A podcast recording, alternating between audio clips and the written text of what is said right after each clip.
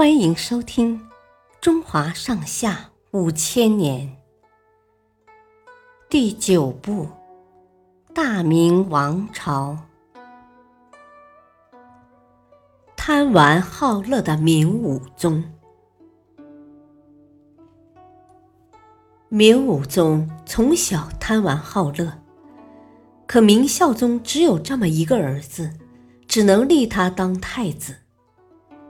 明孝宗知道儿子的毛病，他在临死前拉着大学士刘建的手说：“你一定要教他读书明理，辅佐他做一个有德行的皇帝。”父亲死后，明武宗无法无天，根本没人管得了。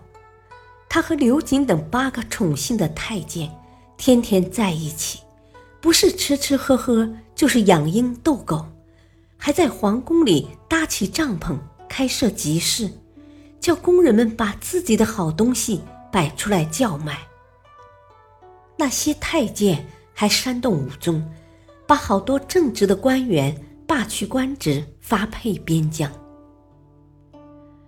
刘建实在看不下去，哭着说：“先帝临死前托付我的事。”我一天也没敢忘啊！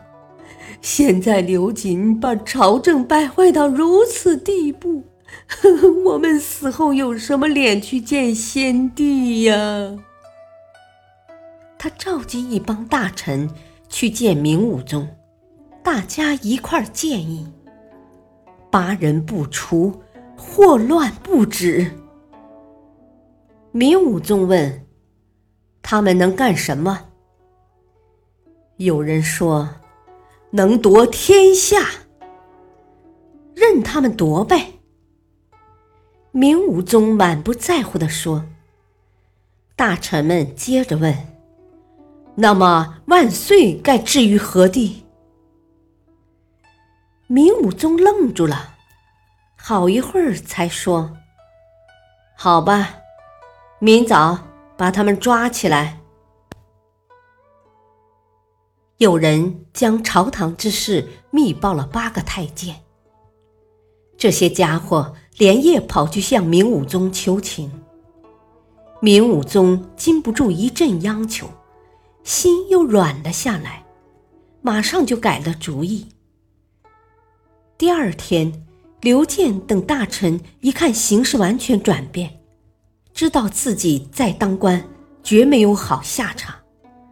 于是纷纷辞职还乡。这个贪玩又昏庸的皇帝，继续过着享乐的日子。不过，他在三十一岁时就病亡了。感谢收听，下期继续播讲第九部《大明王朝》。敬请收听，再会。